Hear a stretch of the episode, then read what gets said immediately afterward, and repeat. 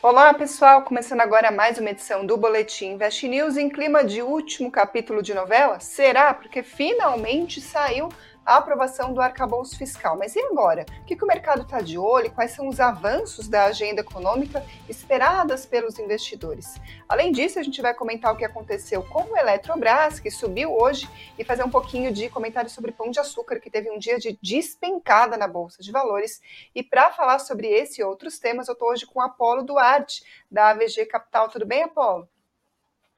Tudo bom, Karina? Boa noite. Boa noite também aos investidores que nos acompanham. Vamos falar sobre o que movimentou o mercado hoje, todos esses assuntos também.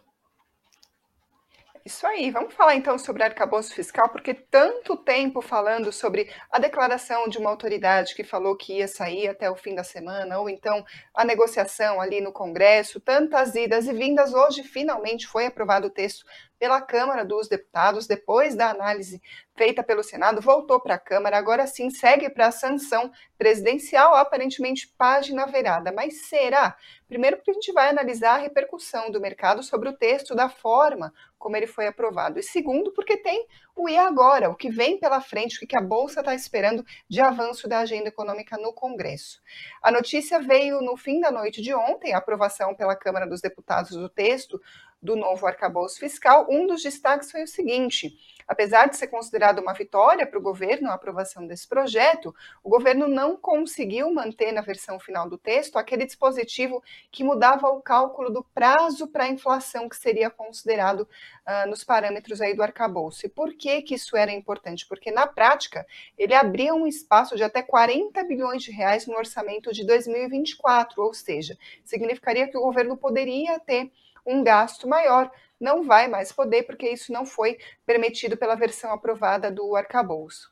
Só que, no entanto, o texto manteve aquela mudança feita pelo Senado que exclui das regras do arcabouço as despesas com o Fundeb e o Fundo Constitucional do Distrito Federal. É, Apolo, gostaria de, vamos lá, por partes. Primeira repercussão uh, da aprovação do arcabouço, por mais que já fosse esperado, já estivesse aí de certa maneira no preço, né, que a gente teria o arcabouço aprovado da forma como foi, a versão do texto que, te, que temos agora no final dessa negociação. Uh, o que, que o mercado achou, na sua opinião? Qual foi a reação? Bom, vamos lá. Acho que é importante comentar que é, a novela que se tornou arcabouço fiscal já era, já era esperado para ter acabado há mais tempo. Né? Então, é, chegou a um ponto que estava todo mundo tranquilo, que ele estava em fase final de votação, só que começou a demorar tanto tempo que isso começou a incomodar o mercado. É, e a gente viu ali, poxa, tivemos é, nos últimos 15 pregões uma sequência grande de quedas, parte dessas quedas também foi porque começou a ter uma insegurança. Poxa, será que vai voltar mesmo? Aparentemente estava tudo certo, mas parece que pode demorar um pouco. E aí já começaram a ter alguns ruídos de que é, tem prazo para ter votação e a gente tem outras pautas para termos andamento ainda depois dessa, né? É, e pensando em repercussão como um todo, isso acaba sendo positivo, porque isso coloca um ponto final. É, ninguém esperava que fosse é um projeto mil maravilhas, que ele fosse ser da maneira original, mas poderia ter tido coisas piores e acabou passando de uma maneira que era mais ou menos o que se esperava lá atrás mesmo, né? Perfeito. Agora, falando sobre uh, o que esperar daqui para frente, a gente vê um projeto que depende bastante do que vai acontecer com a arrecadação do governo. Só para a gente recapitular, esse, esse arcabouço fiscal está substituindo o teto de gastos. Então, se antes os gastos do governo precisavam respeitar a inflação do ano anterior, o que na prática congela, em termos reais, os gastos do governo, agora, com a entrada em vigor do arcabouço, a, a alteração, a variação dos gastos do governo depende do quanto que ele arrecadou, das receitas do governo. Então, se o governo não arrecada, não aumenta o que ele ganha aí com os impostos, enfim, aí não vai poder aumentar os gastos. Diante disso, o que a gente pode vislumbrar para frente de impactos e de expectativas do mercado e, claro, como que isso deve mexer aí com os ativos do mercado financeiro?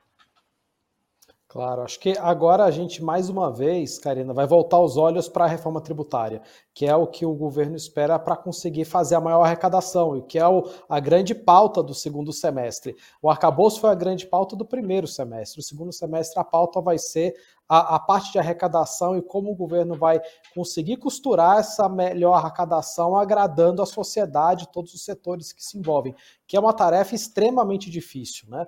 É, sem contar a parte ali da tramitação, que vai ter bastante coisa que acontecer daqui para frente, né? É, e de fato a gente tem uma situação que é, o governo precisa arrecadar muito para conseguir cumprir ali o, o, o, teto de gastos que a gente vai ter agora. É, então, ter uma reforma tributária se tornou algo primordial para ter uma segurança em relação a toda a parte fiscal para o ano que vem, para os próximos anos também, né? É, porque senão a gente acaba ficando no escuro, sem saber exatamente quanto vai arrecadar e tendo um gasto que é, com certeza vai ser bastante alto, né? Maravilha, a gente vai continuar, claro, acompanhando, mas falando especificamente sobre expectativas uh, sobre o nosso cenário fiscal, não é novidade que o mercado fica de olho nisso, não é novidade que é uma questão aqui para o mercado brasileiro, uh, essa questão do, do, equilíbrio das contas públicas, gastos, enfim, isso já é uh, uma notícia velha, conhecida nossa por aqui. Agora, falando especificamente do nosso cenário interno, do crescimento da economia e, claro, como que o cenário fiscal impacta nisso tudo. Na sua visão, para o mercado financeiro, os prognósticos são mais positivos ou negativos nesse momento? Por enquanto são mais positivos. É, tem a parte fiscal toda que a, a gente tem uma expectativa para ser acertada. Existe uma certa ansiedade, um certo desconforto de termos já uma ponta de gastos, ainda não termos definido uma ponta de arrecadação, isso é fato, é, mas olhando para frente, a maioria dos prognósticos são positivos. A gente vem de um momento de juros muito altos, que começamos a ter uma queda, é o início de queda de juros, começamos a ver controle de inflação, é, então a gente começa a olhar para frente e vislumbrar uma possibilidade de um crescimento mais para frente. E aí, crescimento é PIB, é as empresas lucrarem mais, é conseguir contratar mais, e aí começar a girar toda a roda da economia para fazer a, a, as coisas andarem, caminharem mesmo. Não é um processo rápido, não é um processo simples, ele depende de diversas fatores para se chegar até lá, mas olhando para frente, a gente ainda vê um cenário com, com a perspectiva positiva por esse ângulo. Né? E aí, claro, é, é necessário que tenha um, uma, uma questão fiscal também que fique bem definida.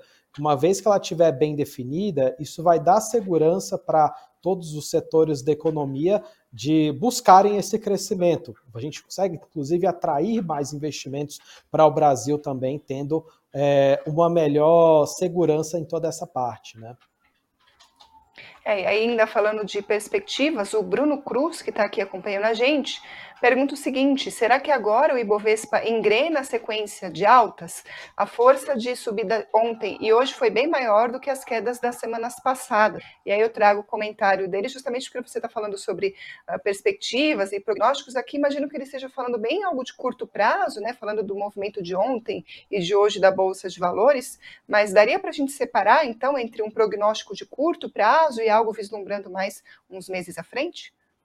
Claro, é, olhando para frente, é, é, acho que é um pouco do que a gente acabou de comentar. O prognóstico é positivo.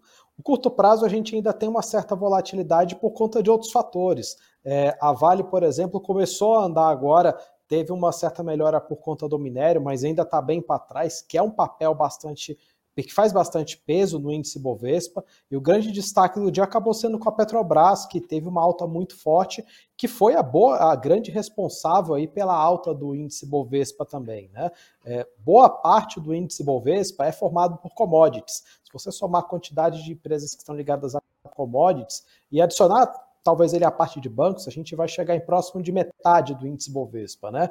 É, os bancos tendem a se favorecer com esse movimento mais de longo prazo, então acho que é, é um pouco mais clara essa situação. Commodities ainda devemos ter uma, uma certa volatilidade, mas é fácil, acho que talvez no curto prazo a visão acaba ficando também um pouquinho mais positiva, tá?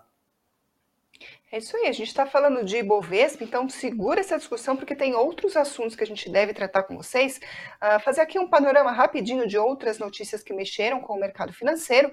Uh, todo mundo de olho no que está acontecendo lá na África do Sul, porque o presidente Lula está participando da cúpula dos BRICS e teve notícia vinda de lá.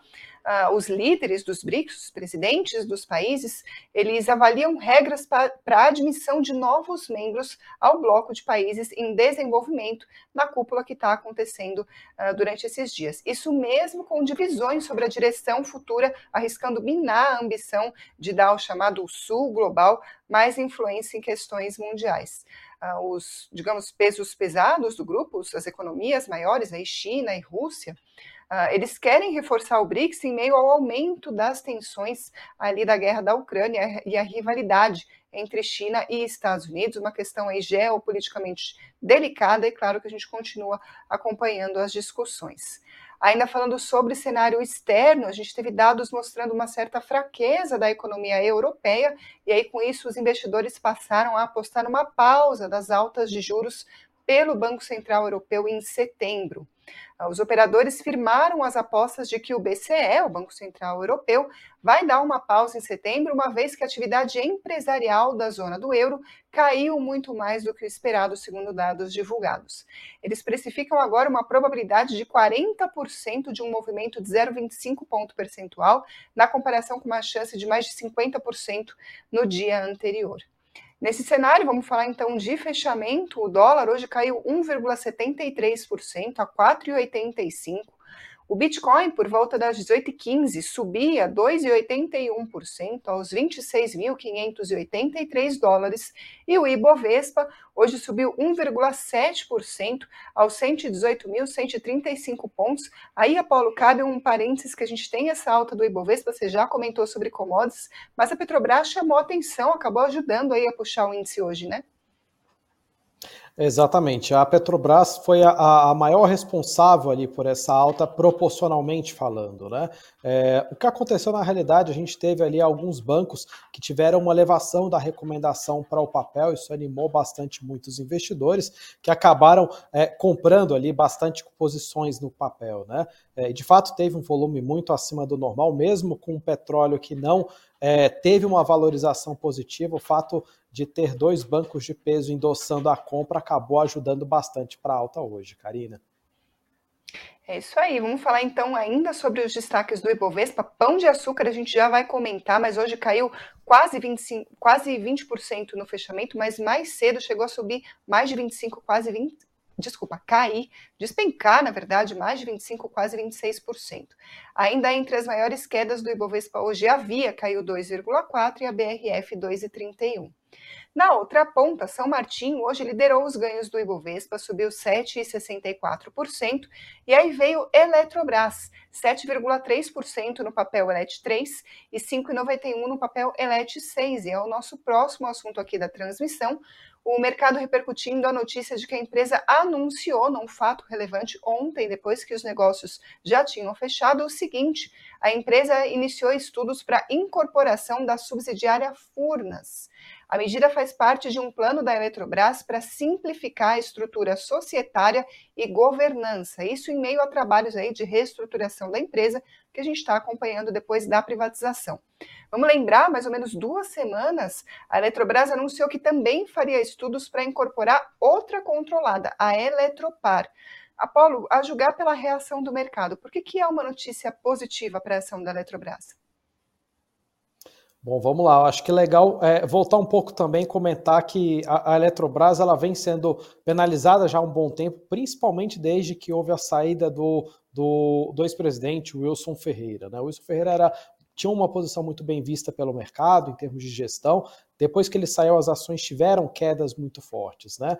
É, com esse anúncio ali de estudos para a incorporação da, da operação de Furnas, o mercado espera que de fato ela tenha uma simplificação dessa parte societária e consiga ter um ganho de eficiência maior. É uma notícia boa. É, mas vale lembrar que o papel está muito pressionado, então, às vezes, uma notícia boa acaba também dando um ânimo mais forte depois de muitas quedas seguidas. Né? Para dar uma ideia de magnitude, mesmo com essa alta forte de hoje, a Eletrobras ainda está com a queda de 14% nesse ano. é, ela está com a queda bem maior do que os outros pares, mesmo hoje tendo subido aí quase 6%. Né? Eu acho que vale lembrar também é, a respeito da Eletrobras ter contratado ali um banco para possível venda de termoelétricas. Isso também foi uma outra notícia que, juntando com a, os estudos ali para incorporação de Furnas, acabou dando uma animada um pouco nos investidores e tivemos um volume muito grande ali no dia e o papel acabou parando um pouquinho as quedas e virando num cenário um pouquinho mais positivo, né?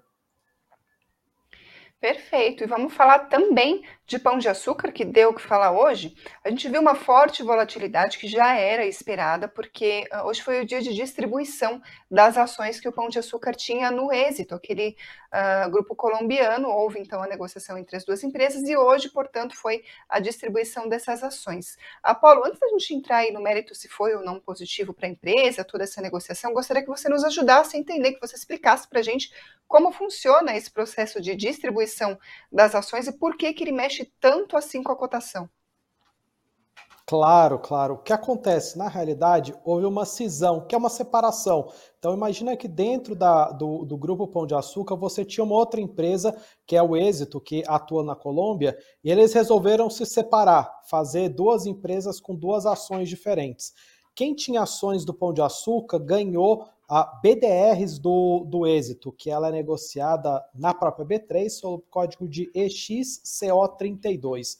Então, hoje, quando o investidor abriu a sua posição, ele tinha antes só pão de açúcar, ele passou a ter duas ações. Ele continuou com as ações do pão de açúcar, mas ganhou também ações do grupo êxito. É, e aí olhando um pouquinho mais no detalhe, quando a gente vê a volatilidade das ações, assusta um pouco, porque as ações do Pão de Açúcar tiveram uma queda muito grande. Mas, por outro lado, as ações do êxito tiveram uma alta também muito grande. Elas fecharam com alta próxima de 24%. Então, no fim das contas, o investidor não foi prejudicado. É, ele teve ali a, a, posição financeira dele, se ele somar o que ele tinha de pão de açúcar com o que ele ganhou de êxito, em muitos casos, até ele pode ter tido algum ganho, dependendo do, do momento que ele olhou no dia, de quanto que estava a volatilidade. É importante lembrar que agora o investidor vai ter dois, duas ações na posição. Uma que é o do grupo Pão de Açúcar e a outra do grupo colombiano, que é o Êxito, né? É bastante semelhante com o que a gente viu no, no momento do açaí. Agora, me corrija se eu estiver errada, Paulo. Pela explicação que você está dando, me parece uma questão muito mais matemática do que de fundamento, certo? Também, mas tem que lembrar que agora para frente a gente vai ter duas empresas que vão ter fundamentos separados, né? É, que tem inclusive localidades diferentes, né? Uma que está no Brasil e a outra que está na Colômbia, né? É, então, pensando o pregão de hoje em si, acaba sendo mais uma questão matemática mesmo. É, o investidor, ele como se tivesse dividido a posição dele em duas caixinhas, é, para frente vai fazer mais diferença. Aí vai ser cada empresa vai acabar tendo a performance com base no que tiver em resultados nas próprias operações, né? Então, aproveitando que você falou disso, vou jogar a pergunta do Bruno Cruz, que diz o seguinte: foi bom para o pão de açúcar se separar da rede de mercado colombiana? Olha, já era esperado é, essa separação já há algum tempo, e o Grupo Pão de Açúcar acredita que separando ele vai conseguir ter um pouco mais de eficiência. É, acho que a gente vai precisar de tempo para entender o quão eficiente vai ser, o quanto que vai ser de fato, é, que vai trazer de melhora para o grupo como um todo, mas há uma primeira leitura sim. A notícia parece positiva, tá? Maravilha. Olha, vou aproveitar que sobrou tempo, porque o pessoal está mandando um monte de perguntas sobre várias ações, eh, que não necessariamente aqui a gente conversou antes de entrar no ar. Então, eu vou te jogar as perguntas e você vê o que dá para responder nesses minutos que nos restam, porque tem bastante assunto claro, diferente. Olha só, o, Francisco Marques está perguntando sobre São Martinho. Ele disse assim: São Martinho em boa performance, mas até quando? E Brasil Agro ainda é uma boa opção? Próxima pergunta é do Ricardo Cunha. Ele pergunta sobre bebê seguridade. E Daniel Mascarenhas perguntando sobre CVC, se ainda está descontada para compra e como você vê o setor de turismo e aviação, Apolo. E por último, para encerrar aqui o blocão de perguntas, a Rosa Maria de Freitas pergunta o que esperar de Marfrig. Alguém tem que comprar picanha para ajudar a empresa. Então, eu sei que joguei muita empresa ao mesmo tempo, mas para você poder avaliar o que, que dá tempo de falar. Bom, vamos tentar falar por, por partes, né? Acho que assim, pegando o São Martinho e aí a, a parte agro, É, acho que tá muito, tinha tido algumas quedas. A gente hoje teve um dia de, de maior, de menor aversão a risco, teve muita busca por ações de, de qualidade, como é o caso da São Martinho. A gente vê uma explicação muito boa por conta dessa alta de hoje, né? É, e aí acho que a parte agro no Brasil, as ações ligadas a, a, a, ao agronegócio tiveram, é, tem, tiveram algumas quedas, mas tem uma tendência ali, acho que mais positiva, né? É, BB Seguridade teve a divulgação do balanço recentemente. O balanço veio bons números, com inclusive pagamento de dividendo. A empresa mostrou uma boa performance. É, acho que também a, a, gente continua numa trajetória positiva. É, as outras, não me engano, CVC e Mafrig, né, Karina, que teremos para comentar. É isso. É, CVC, tá, a pergunta Mar... de CVC pergunta sobre o setor de turismo em geral, não apenas sobre a CVC, embora seja, claro, mas a gente acaba falando um pouco de aviação também quando falamos disso, né? Tá bom. Bom, a, a, gente sempre tem que lembrar da questão de juros. Os juros ele impacta muito o setor de, de turismo, principalmente ali as empresas dependentes a isso. Então, a, a CVC, o que precisa acontecer para a CVC dar certo? A empresa precisa é, é, ter ali um, uma receita que melhore bastante, a economia precisa crescer, as pessoas precisam continuar viajando e juros precisam cair. Então, acho que assim, é um papel mais arriscado, acho que vale a pena ter uma boa gestão de risco, acho que é, e cada investidor ajustar ali o quanto de risco que tem ali em cada papel também, né? É, Comentando rapidinho de Marfrig, deixando por último também, é, o pessoal não precisa comprar pecanha só no Brasil, tem que comprar nos Estados Unidos, que ela tem uma divisão muito grande por lá e é boa parte do faturamento é Estados Unidos, né? É, além do fato de a Marfrig ter comprado a BR Foods, que estava é, patinando há um bom tempo, está fazendo a reestruturação da empresa. Então, acho que são os principais fatores. É o mercado americano, que, que é uma potência ali na compra de carnes, que é um dos maiores fornecedores da Mafrig, e essa reestruturação da BR Foods, que está é, tá começando com um pouco mais de força agora, mas é, os fundamentos ali também são muito bons para a empresa, né? Maravilha. Apolo, só tenho a agradecer aqui, fiz uma chuva de perguntas sobre ações tão diferentes, você conseguiu responder sobre todas elas. Agradeço mais uma vez a disponibilidade e a participação. Imagina, eu que agradeço, fico sempre à disposição. Pessoal, agradeço também a quem está acompanhando o programa. Curte essa edição se você gostou, deixa aqui no botãozinho curtir. E se você é novo por aqui, se inscreva no canal, manda aí para os seus conhecidos, recomenda o trabalho do Invest News se você gosta do que a gente faz por aqui. E eu agradeço também a quem está ouvindo por podcast ou pela Alexa. Até a próxima. Tchau, tchau, Paulo. Obrigada. Tchau, tchau. Tchau, tchau, Karina. Tchau, tchau.